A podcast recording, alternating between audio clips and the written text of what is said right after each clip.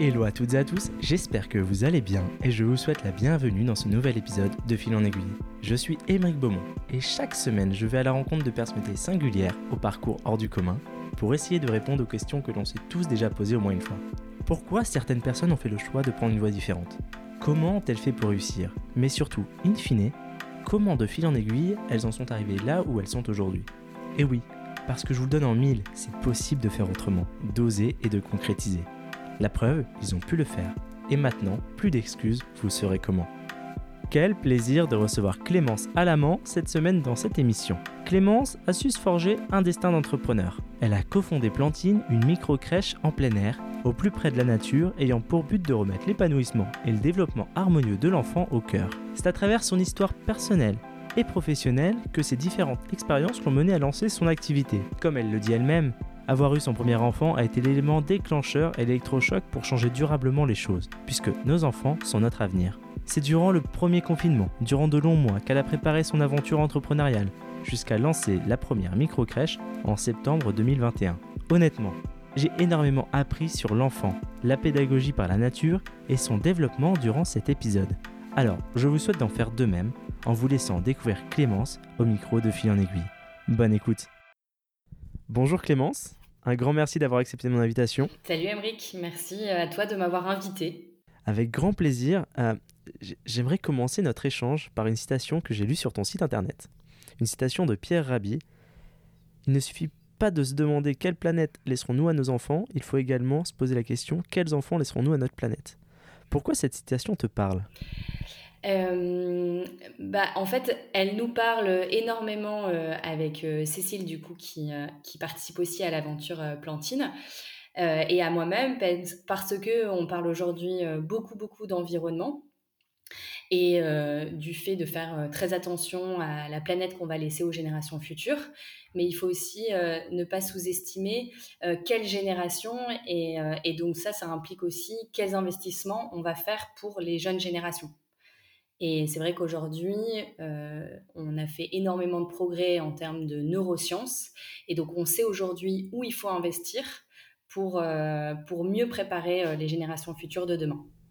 Donc, c'était prendre le contre-pied un petit peu de, de finalement toutes les, ouais, les, les, défenses de l'environnement qui sont très, très importantes, mais ne pas oublier aussi de capitaliser sur l'humain. Ok, on va revenir après justement à Plantine, à cette, à cette aventure. Mais avant ça, j'aimerais qu'on parle de la tienne, de ton enfance à toi. Mm. Comment elle était? Comment était la petite Clémence? Alors écoute, euh, euh, bon, j'ai eu une enfance euh, très très heureuse. moi, je suis l'aînée d'une famille de trois enfants, donc j'ai une petite sœur et un petit frère. On était très proches, aussi très proches de nos parents. Euh, on a eu euh, la chance de vivre une expérience euh, d'expatriation en Italie pendant cinq ans avec en famille du coup. Et c'est vrai que ça c'est une expérience géniale parce que ça rapproche énormément que ce soit voilà avec entre frères et sœurs et avec nos parents bah, on est on arrive dans un pays où on connaît personne avec une nouvelle langue et donc ça crée énormément de liens ça pousse aussi à être plus curieux et plus adaptable mais ça nous a aussi énormément renforcé euh, dans notre famille, je pense. Euh, donc euh, après, moi, je pense avoir été une fille une jeune fille assez assez heureuse. moi, j'adorais l'école, mes copains, mes copines. J'étais assez bonne élève, donc l'école, ça n'a jamais été un souci pour moi. aussi, bonne élève, mais studieuse. Hein, je, je, travaillais pour avoir les résultats que j'avais. C'était pas forcément toujours acquis. Donc, donc non, je, viens de, de Lille, donc j'ai grandi plutôt là-bas, dans le nord de la France, et malgré une météo qui n'était pas toujours clémente, j'ai le souvenir d'avoir eu vraiment une enfance très heureuse. Et tu as eu 50 beau temps du coup en Italie. voilà, j'ai découvert la chaleur et le soleil en arrivant à Milan euh, à mes 5 ans. Non, euh, pour, euh, pour être un peu plus sérieuse, j'ai des très bons souvenirs de, de mon enfance. D'accord. Et quel était ton cursus à toi? Alors, j'ai fait plutôt un cursus école de commerce, c'est-à-dire qu'après mon lycée, je suis partie en classe préparatoire, toujours dans, dans, la région du nord de la France. Et ensuite, j'ai intégré une école de commerce à Paris, donc l'ESSEC. J'y ai passé quatre ans, je pense. Et à la sortie de l'ESSEC, j'ai été travailler chez le géant américain Procter et Gamble. directement à Bordeaux, j'ai commencé en tant que commercial. donc voilà, plutôt des études de commerce avec une. j'étais, moi, j'ai toujours été attirée par l'entrepreneuriat. j'ai plutôt baigné dans un univers d'entrepreneurs et ça, ça m'a toujours attirée. Ce qui m'a toujours attirée, c'était le côté aussi de pouvoir créer quelque chose de A à Z. C'est-à-dire que même au-delà euh, dans mes études ou même dans, euh, dans mes loisirs, j'adorais organiser, organiser des choses, organiser des, projets, des voyages, euh, avoir des missions un peu de touche à tout. Ça, c'est ce qui m'a toujours passionnée. donc c'est vrai que l'entrepreneuriat, ça me plaisait, mais j'avais pas forcément euh, l'idée euh, ou euh, fait les rencontres qu'il fallait. Donc, à la sortie d'école, ça m'allait très bien de, commencer dans une grosse machine qui allait me former et m'apprendre beaucoup de choses. Et c'est comme ça, du coup, qu'à la suite de l'ESSEC, je suis partie à Bordeaux chez, chez Procter et Gamble. Tu, tu, tu, anticipes un peu mes questions. Justement, je voulais parler de la première partie de ta ah. carrière sur les choix que tu as mmh. faits c'était vraiment une volonté de ta part, du coup, de partir dans des groupes euh, comme ça à taille internationale Parce que tu as fait Procter Gamble et après, tu as rejoint un milieu que je connais bien, les achats, chez Cdiscount. Mmh, tout à fait. Alors, il y avait à la fois euh, la volonté bah, de, oui, de partir dans une entreprise qui allait pouvoir me former. Et c'est vrai que comme je te disais, à la fois j'étais attirée par l'entrepreneuriat, donc ça m'aurait aussi plu, je pense, de rejoindre une petite start-up où j'allais avoir un, rôle plutôt de bras droit et de, découvrir énormément de choses. Euh, mais en même temps, l'opportunité euh, a fait que euh, on m'a proposé un poste de CDI là-bas je veux dire chez Procter. Euh, et donc, euh, voilà, j'ai choisi de, répondre positivement. Et pour être tout à fait honnête, euh, j'avais aussi rencontré Romain, donc qui deviendra mon mari quelques années après, qui lui était basé dans le sud-ouest. Moi, j'étais à Paris, du coup. Et c'est vrai que Procter me proposant un poste à Bordeaux, ça, me rapprochait. Donc, à un moment aussi, le cœur a, a pesé dans la balance. Voilà. Excellent. Et et l'aventure c'est Discount, comment s'est présenté Est-ce que tu as débarqué dans le milieu des achats? Ouais, alors l'aventure c'est Discount, euh, c'était euh, en fait euh, chez Procter, donc j'ai passé, on va dire, deux petites années passionnantes. j'ai appris beaucoup de choses parce que quand on arrive commercial dans la grande distribution avec sa petite valisette et qu'on doit aller rencontrer des chefs de rayon qui sont là depuis 20 ans et euh, c'est pas toujours facile, donc vraiment on apprend. Et puis en termes de formation, de, dans toutes les techniques de négociation et de commercialisation, ils sont très très forts Procter. Donc j'ai appris beaucoup de choses. Euh, mais le processus classique, c'est qu'au bout de tant de mois sur le terrain, si a priori on performe, euh, l'idée c'est de nous rapatrier au siège pour évoluer. Euh, et moi, perso, j'avais pas forcément euh, euh, le projet de rester commercial toute ma vie. Donc, quand il a fallu penser à l'après, bah, en ayant goûté aux joies de la province bordelaise, j'avais du mal à me projeter à Paris. Donc j'ai un petit peu regardé ce qui se passait autour de moi et c'est vrai qu'à Bordeaux, il y avait un géant du e-commerce qui commençait à faire pas mal de bruit.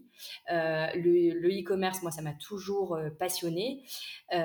donc j'ai été toquée à la porte de ces discounts et finalement, j'ai été voir ce qui se passait de l'autre côté, c'est-à-dire du côté distributeur, alors qu'avant j'étais du côté fournisseur et du côté achat.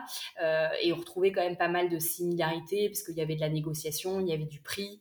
Euh, donc, euh, donc euh, très facilement, j'ai pris beaucoup de plaisir dans, dans cette mission chez Cdiscount. En tout cas, au départ.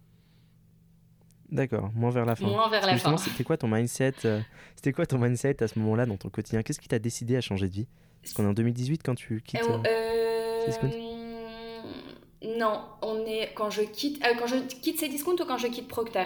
Cdiscount ces discounts, je, le, je quitte ces discounts pour, euh, parce que je suis en congé maternité.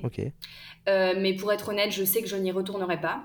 Je quitte ces discounts parce que avoir, après avoir appris beaucoup de choses dans l'entreprise, je réalise aussi qu'il y a un non-alignement total avec mes valeurs. Mhm. Et, et, donc, je m'essoufflais finalement dans cette entreprise qui ne me correspondait pas, qui personnellement, euh, c'est une entreprise qui me correspondait pas du tout. Et donc, euh, euh, après avoir. Ouais, une fois que mon que mon congé maternité avait démarré, je savais au fond de moi que il me fallait trouver un nouveau projet parce que j'allais pas pouvoir retourner chez ces discounts et rester éternellement dans ce poste sur lequel je ne m'épanouissais pas. Hmm. Ou en tout cas plus. Donc comme tu disais tout à l'heure, enfin là tu es en congé maternité, tu as cette envie d'entreprendre profondément. Hmm. Hmm. Mais tu avais déjà des modèles euh, d'entrepreneurs autour de toi Des success stories qui t'avaient poussé à, à, le faire? Ouais, alors euh, la, plus proche, on va dire que c'est mon mari, euh, Romain, qui est entrepreneur, qui a créé avec ses frères et un de leurs cousins l'entreprise Biltoki, qui est une entreprise qui gère et qui commercialise des halles de commerçants, des halles de marché, donc c'était une entreprise euh, que, que j'ai finalement euh, connue à ses balbutiements et qui aujourd'hui est une entreprise qui, qui, connaît un très beau succès. Donc c'est vrai que j'avais ce modèle-là. dans ma famille aussi, mon père était, est devenu entrepreneur un peu sur le tard. Euh, donc j'avais beaucoup de modèles autour de moi. Et puis aussi, quand on a fait une école de commerce, on a beaucoup d'amis euh, qui très vite, à la sortie de l'école, euh, créent des boîtes et certaines qui marchaient bien. Donc on va dire que oui, j'avais pas mal de modèles autour de moi et des gens qui finalement se levaient le matin avec des petites étoiles dans les yeux. Et c'est ça le, hmm. qui, à un moment, est, très très attirant. D'accord, donc ouais, ça t'avait conforté et tu comprenais, tu comprenais l'enjeu. Ouais, je comprenais l'enjeu, je comprenais les risques. Euh, parce que euh, bah, être proche d'entrepreneur, c'est aussi euh, saisir les enjeux et ce que ça peut avoir comme conséquences négatives, parce qu'il y en a, faut pas se le cacher.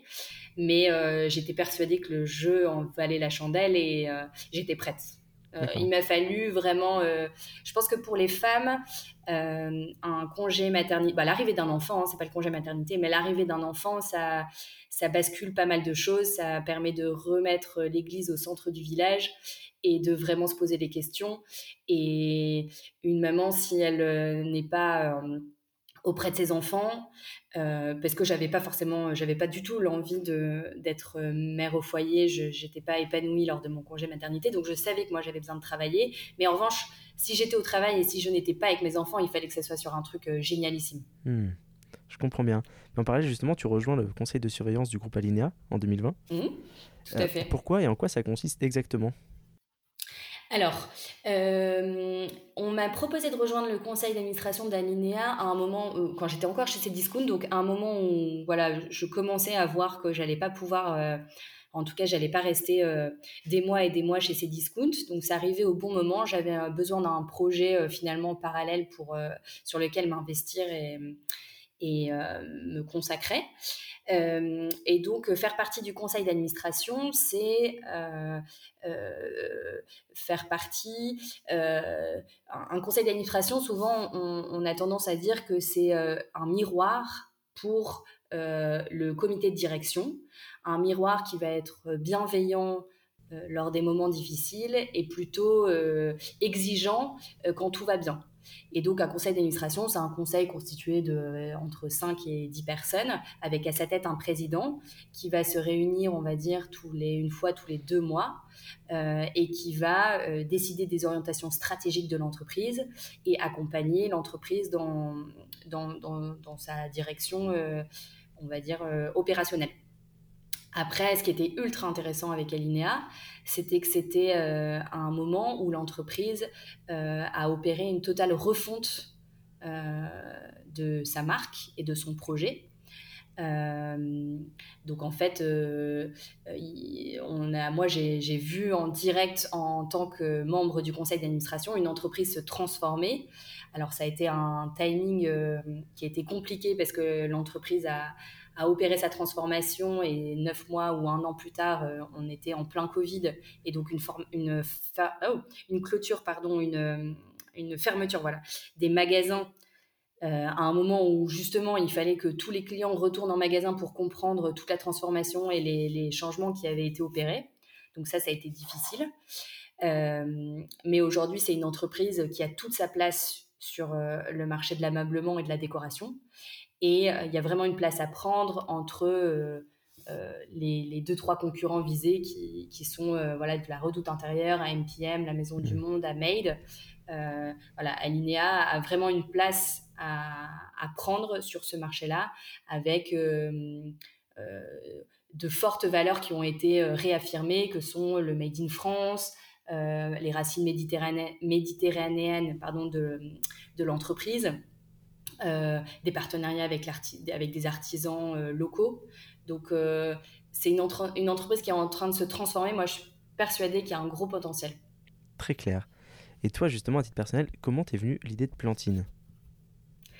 Alors, Plantine, bon, évidemment, il y a eu un lien avec le fait de devenir maman. Parce que en devenant maman, bah, déjà, un, j'ai commencé à m'intéresser sur toutes les, conditions d'épanouissement des enfants. Et j'ai aussi été confrontée à la recherche d'un mode d'accueil qui correspondait euh, à ce que je souhaitais pour, euh, pour mon enfant, qui euh, est bien sûr la prunelle de mes yeux. Donc, hmm. on, a, on a des grosses ambitions, on a de grosses ambitions quand on arrive sur le marché de l'accueil et de la garde de l'enfant. Et en fait, bah, c'est la douche froide souvent quand on réalise ce qu'on ce qu'on a à disposition.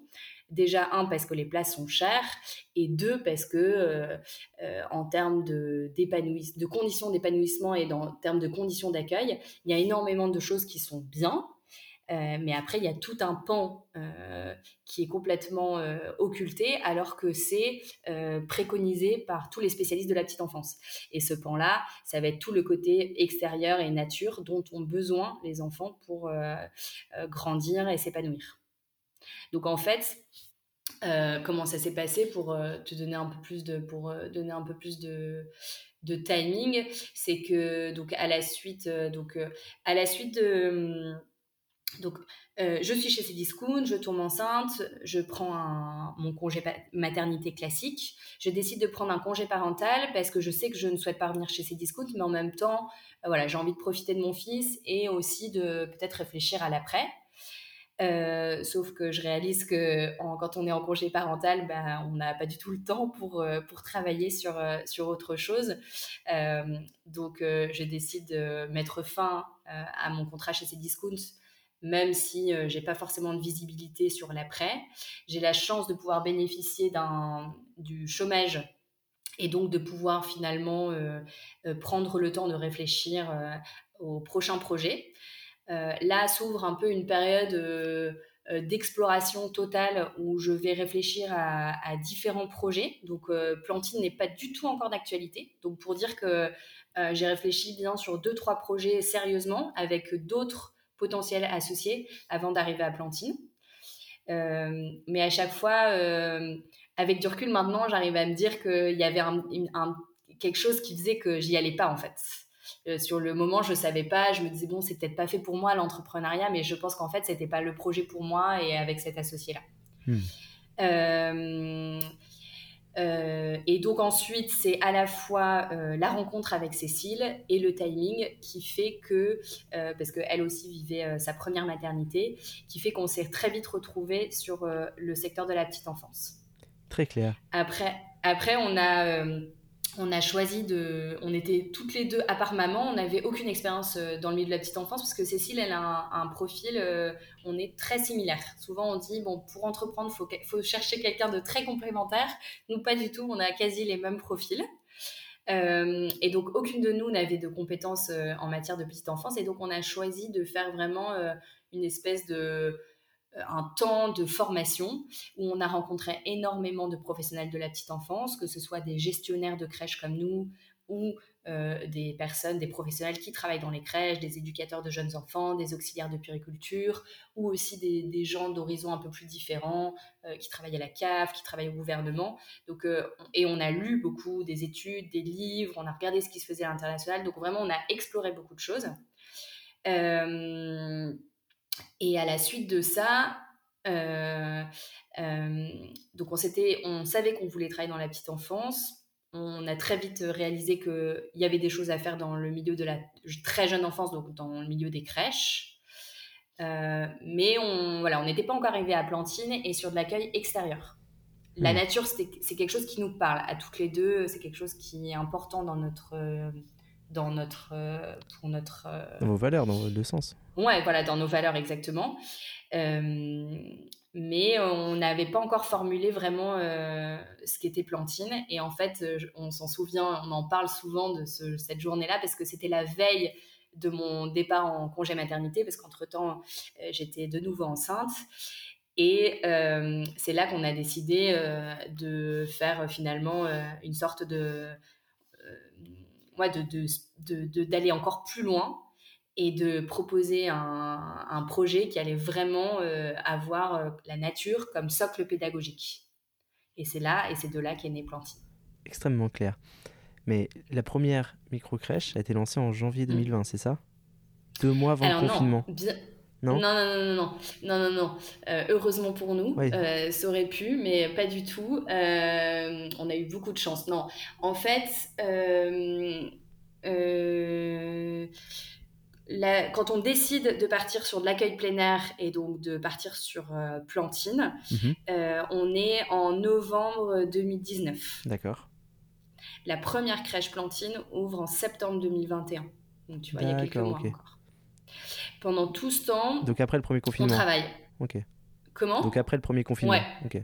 Exactement. Après, euh, après, après tous les confinements, c'est-à-dire quand on ouvre, euh, euh, on est, on est sorti, on est, on va dire le Covid est, je veux dire, il est encore d'actualité, mais on, sait qu'on, priori, on ne vivra plus de confinement et ça nous rassure. Mais pendant toute la période où on va vivre des confinements, confinements et des confinements, nous on travaille sur notre projet avec les aléas que ça entraîne aussi. Que, les. Ah ben, on, est toutes les deux mamans, du coup, il y a beaucoup de conséquences. La fermeture des écoles et des crèches a beaucoup de conséquences sur notre emploi du temps à l'époque, et donc on n'avance pas aussi vite qu'on le souhaiterait. Et il y a aussi euh, l'enjeu du lieu, c'est-à-dire que pour mettre en œuvre euh, le projet Plantine, euh, on a un cahier des charges qui est assez spécifique. je ne sais plus si on l'a dit, mais on est basé dans les Landes. Et donc, c'est une zone qui est assez tendue. Donc, euh, pour trouver, on a mis beaucoup de temps, beaucoup de mois de recherche pour trouver la maison idéale pour mettre en œuvre euh, la première, pour ouvrir la première micro-crèche Plantine. Hmm, qui a ouvert du coup euh, en septembre. Très très clair. Justement, j'ai plusieurs questions sur, sur Plantine, sur cette aventure. Déjà, la première, quels sont les bienfaits de la nature sur les jeunes enfants? Tu parlais tout à l'heure d'études, de recherches que tu as faites. Qu'est-ce que vous avez trouvé justement à ce sujet-là? Alors déjà, la nature, ce qui est, génial pour les enfants, c'est qu'elle va permettre aux enfants d'utiliser leur sens.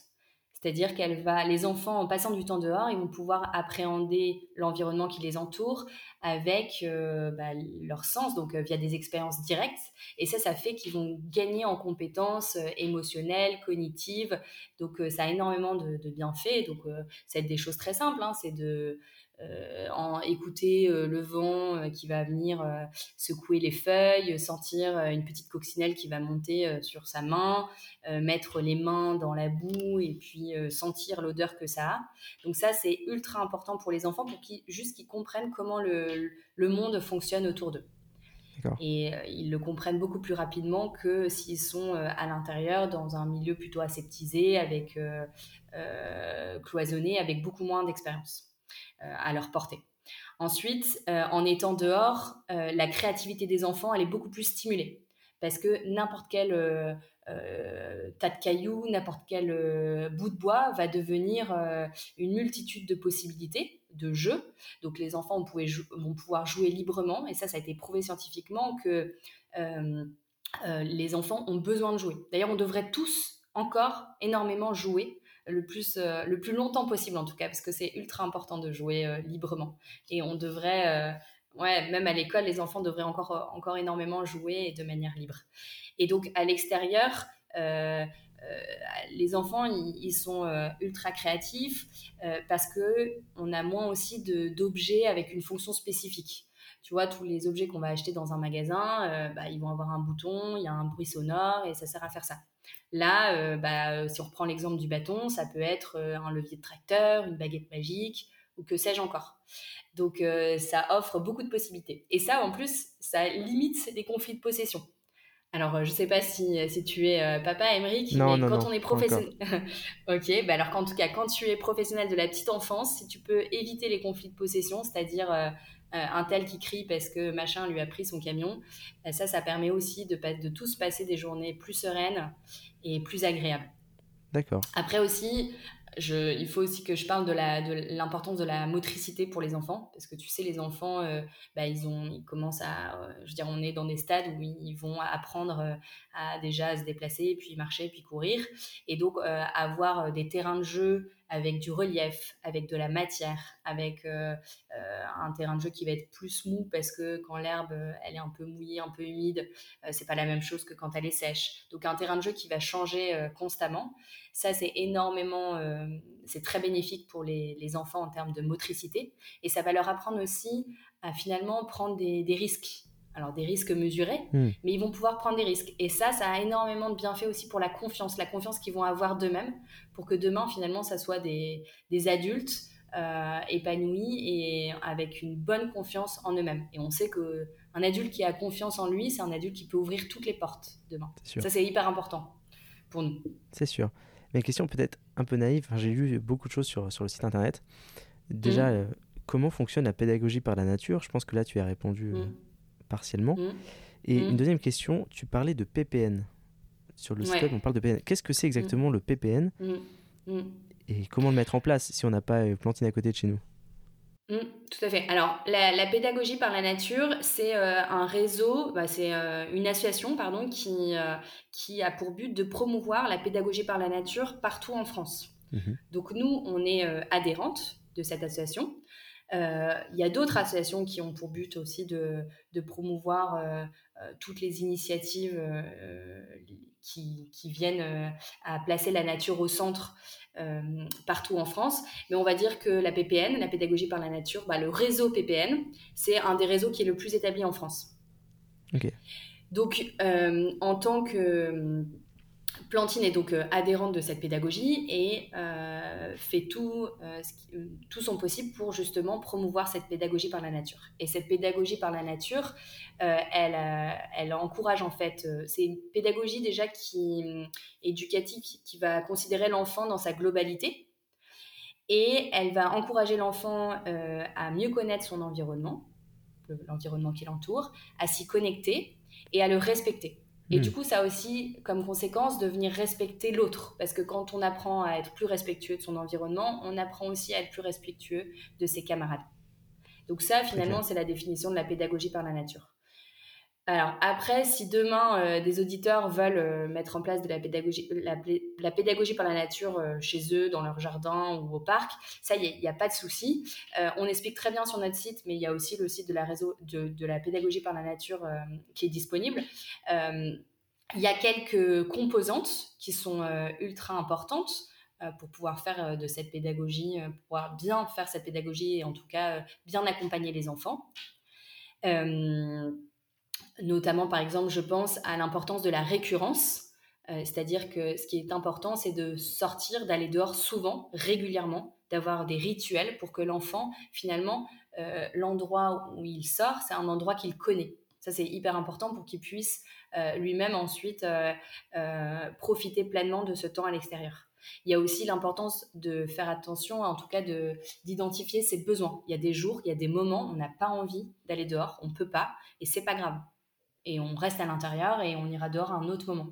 Donc bien écouter les besoins. Et ça, c'est, t'imagines bien que c'est, euh, pour nous un défi parce que quand on a un groupe de 12, 14 enfants, eh ben, il faut savoir parfois scinder le groupe parce que certains n'ont pas envie ou ne peuvent pas aller dehors parce qu'ils sont malades.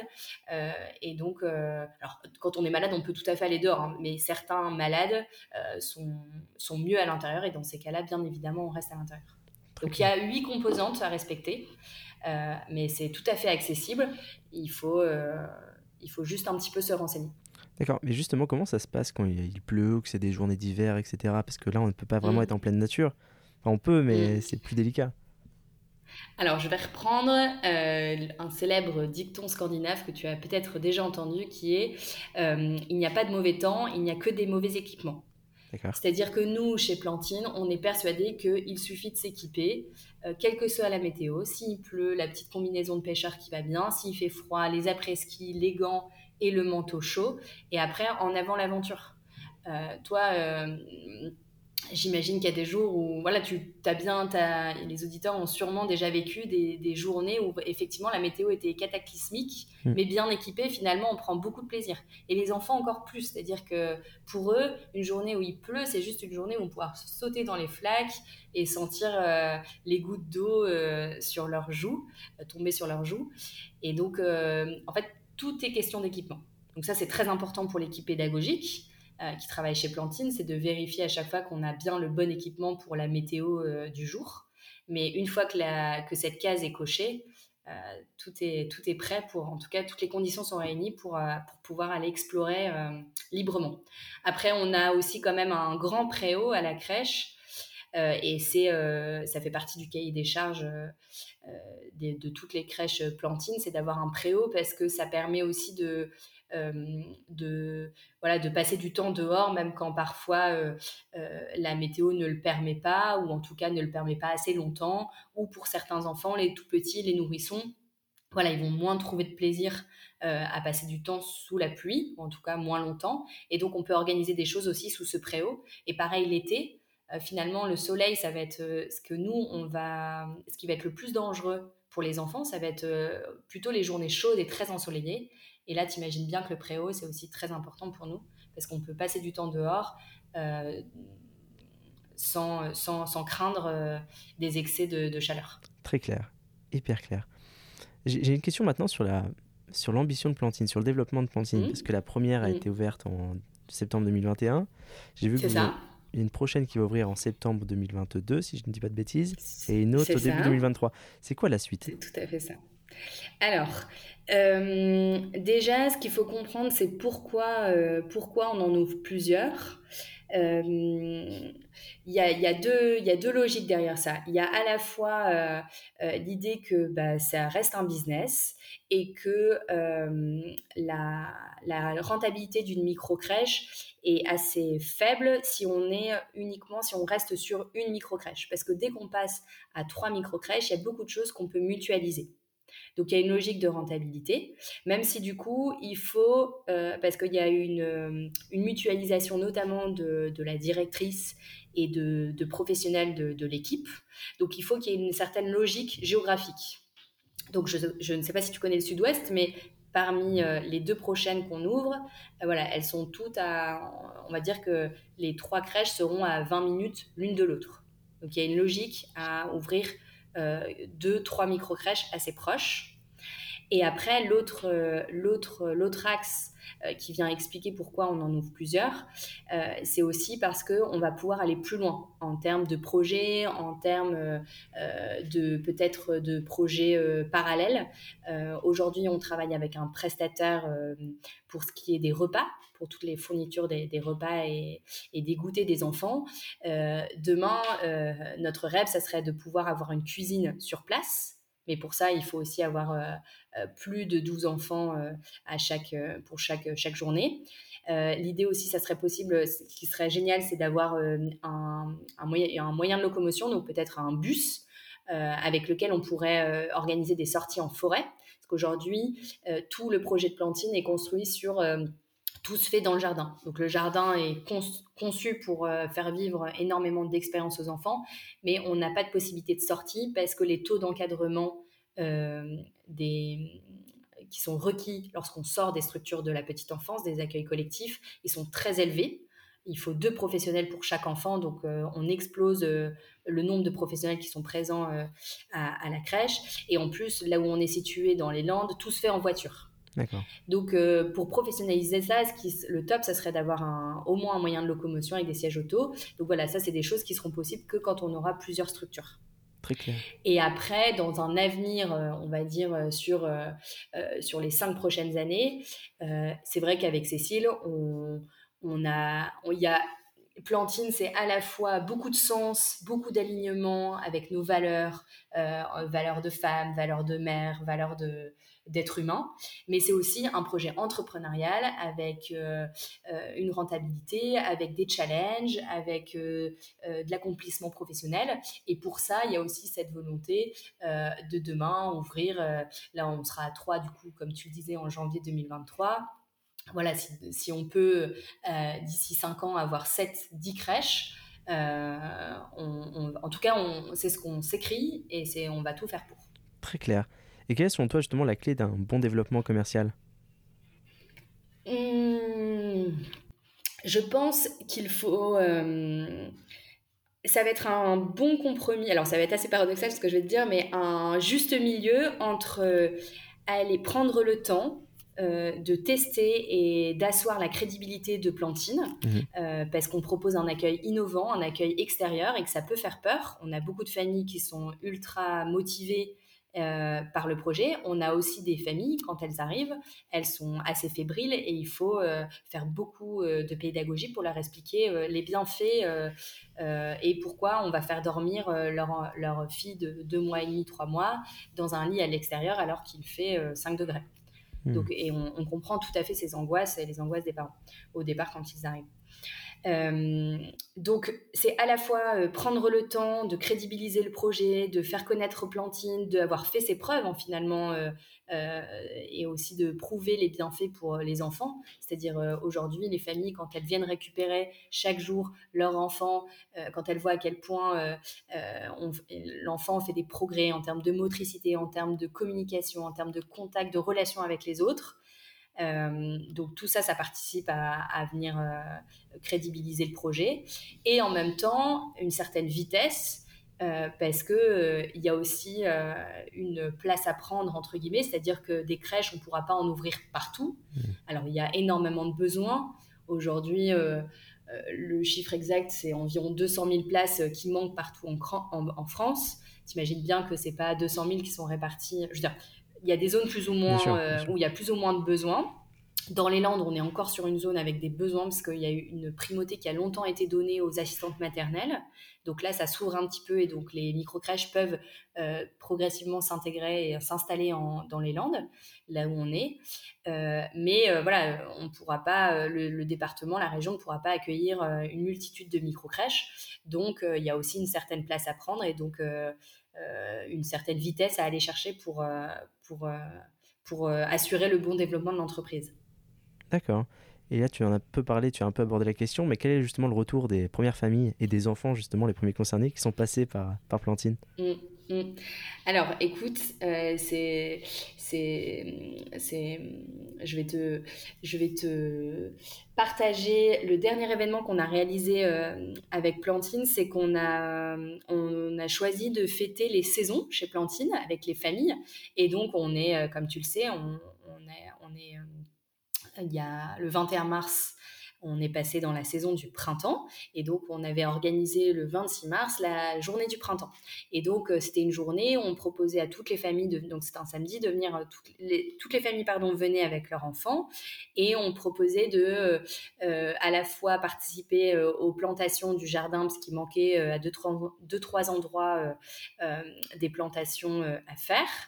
Et on avait organisé aussi un atelier semis et un, atelier plantation euh, d'herbes aromatiques parce que c'était le moment de planter.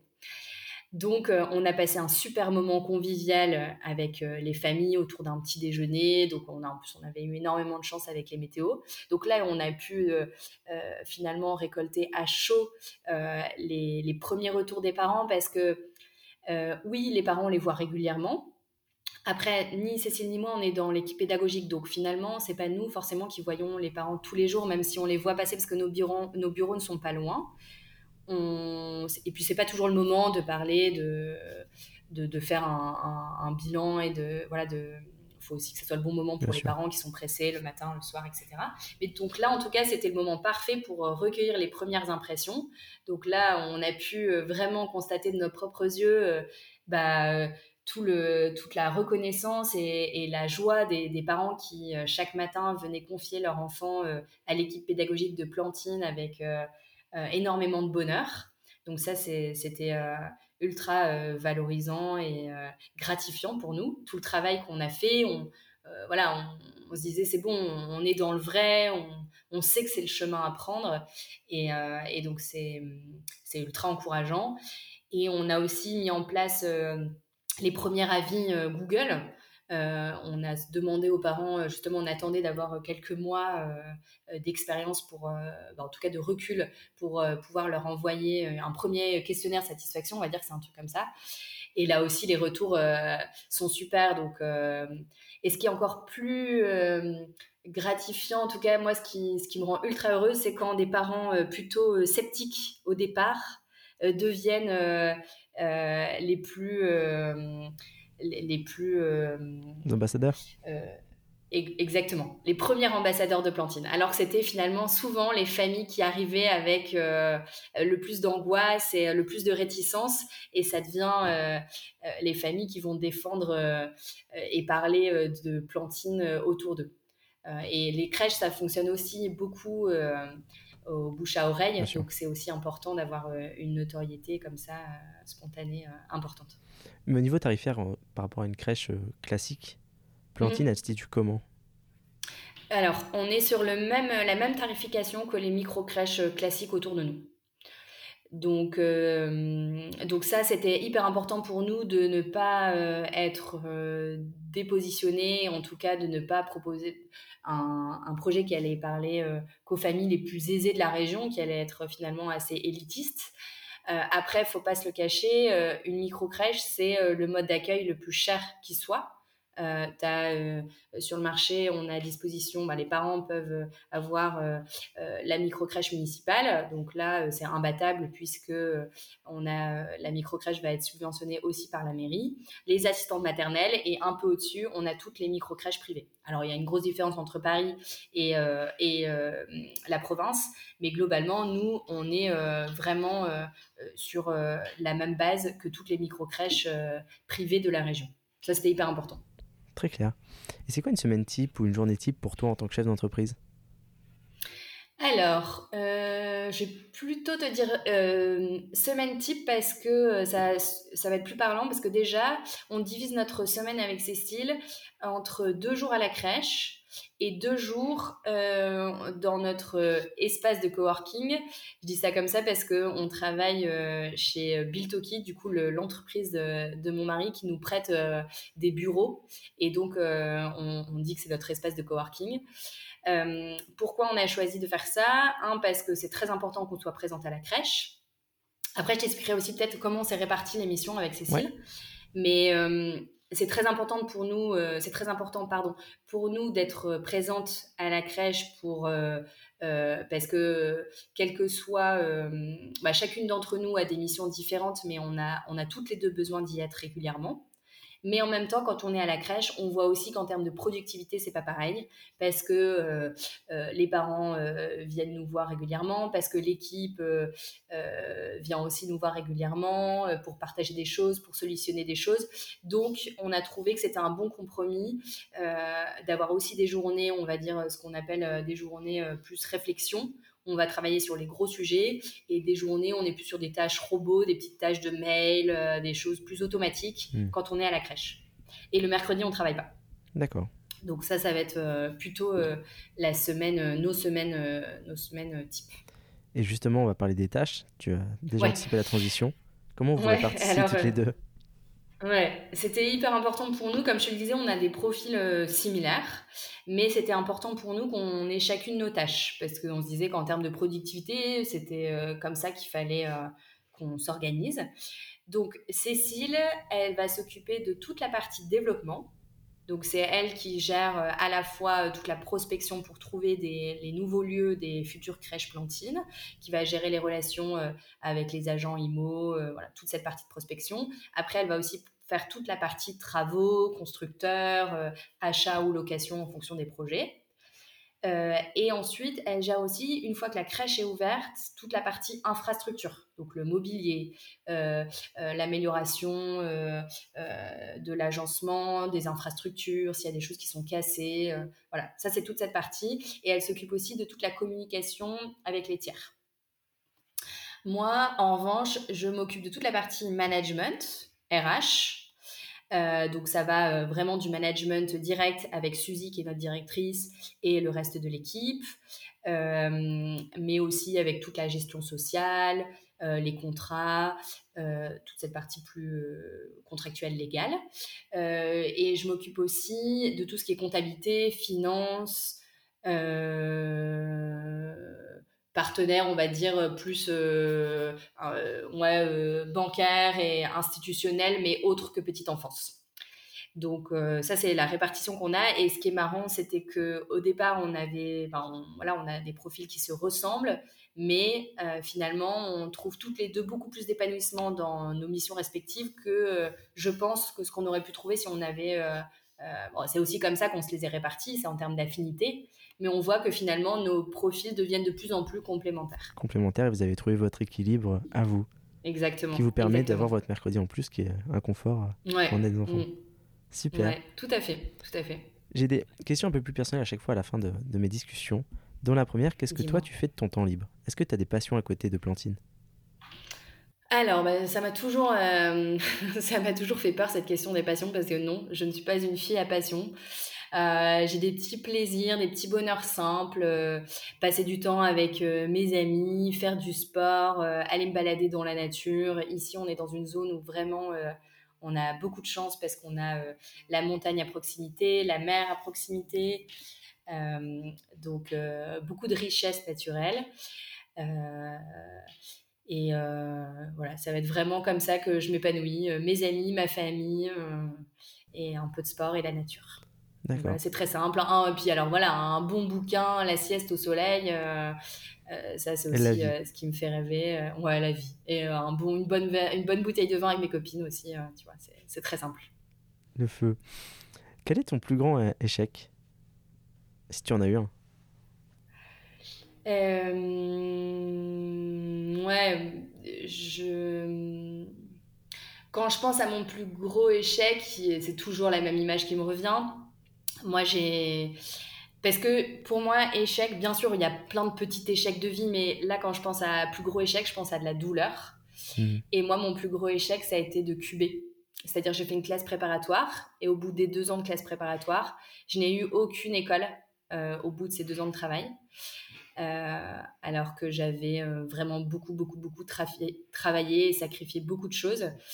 Et, et que ça a été ultra difficile euh, parce que j'avais le sentiment de, de ne pas mériter ce qui m'arrivait. Ça a été hyper difficile aussi le regard des autres.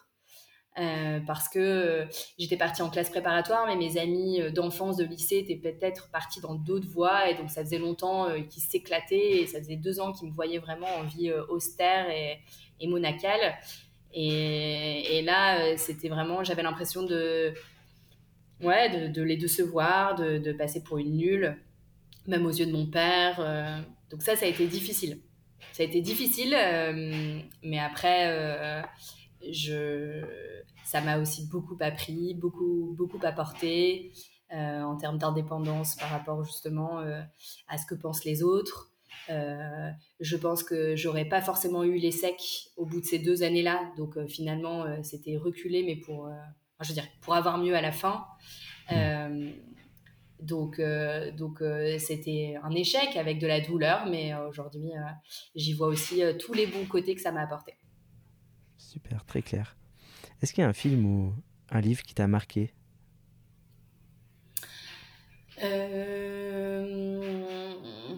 Oh, je suis nulle pour ça. Toi qui aimes lire au soleil. Ouais, alors je, je vais pas te dire ce que j'ai lu récemment parce que parce que c'était vraiment pour me détendre. tu peux, hein. Euh, c'est juste quelque chose qui t'a plu, euh, quelque chose que tu aimes. Ouais, bah, j'aime bien. Bah, je vais dire ce que je suis en train de lire parce que c'est. Pour le coup, j'aime beaucoup les polars. Mhm. Et donc là, je suis en train de lire le, le, un polar qui s'appelle Octobre. Je pourrais pas dire le nom de, de l'auteur parce que j'ai pas retenu. Euh, petit, court, euh, euh, ça fait peur, on frissonne, ça fait du bien. donc ça, j'aime beaucoup. après, je lis aussi beaucoup, du coup, pour, en lien avec Plantine. Et donc, il y a un bouquin que j'offre hyper facilement qui s'appelle Lettre à un jeune parent du pédiatre Catherine Guéguin. Je ne sais pas si tu connais. C'est une pédiatre qui est assez connue euh, aujourd'hui parce qu'elle accompagne beaucoup les, professionnels de la petite enfance et même les parents euh, dans le soutien à la parentalité, justement. Et ce bouquin est top parce qu'il écrit hyper facilement et il explique toutes les avancées qu'il y a eu en termes de neurosciences et donc qui fait qu'aujourd'hui on comprend mieux le cerveau des enfants et qui explique donc pourquoi euh, bah, on sait qu'aujourd'hui il faut pas laisser il faut pas laisser les enfants pleurer euh, que les enfants, c'est pas des petits tyrans qui sont là pour, euh, pour nous embêter et pour nous casser les pieds, mais juste que ce sont des enfants qui ont un cerveau qui n'est pas encore assez mature et donc qui ne se maîtrisent pas et qui maîtrisent pas leurs émotions. Euh, ça explique beaucoup de choses et en fait, c'est un livre qu'on peut. Donc, moi, je l'offre bien sûr à des amis ou mes cousins qui deviennent jeunes parents, mais c'est un livre que tout le monde devrait lire, qu'on travaille ou pas avec des enfants, parce qu'on a tous des enfants autour de nous, même si on n'est pas parents. Et hum, et c'est hyper important de comprendre euh, bah, comment fonctionne le cerveau des enfants, parce que voilà, ça revient aussi à, ce à la citation euh, du début de, bah, de ton introduction, c'est que ces enfants-là, ça va être les générations futures et il faut les choyer et il faut les aider au mieux à devenir des, des les super adultes de demain. Et donc, c'est en comprenant comment fonctionne le cerveau que, que ça marchera le mieux. Donc voilà, c'est un livre, euh, franchement, Lettre à un jeune parent, ça se lit très très vite. Je, vais mettre la, référence euh, dans, l'épisode. Super cool. Une, dernière question, Clément, si des auditeurs veulent t'écrire, où est-ce qu'ils peuvent le faire? Alors, ils peuvent m'écrire sur euh, LinkedIn ou sur mon adresse mail clémence.plantine.fr. Très clair. Super. avec plaisir, eh ben si certains ont des questions ou, autres. Très bien. Eh ben, merci beaucoup de ton temps, Clémence, en tout cas. À très vite. Merci pour ce cours à la découverte de, de Plantine. Avec plaisir. Et voilà, c'est déjà la fin. Mais si vous êtes encore là, c'est que cette discussion de fil en aiguille vous a plu. J'espère que vous avez pris autant de plaisir à l'écouter que j'en ai pris à l'enregistrer.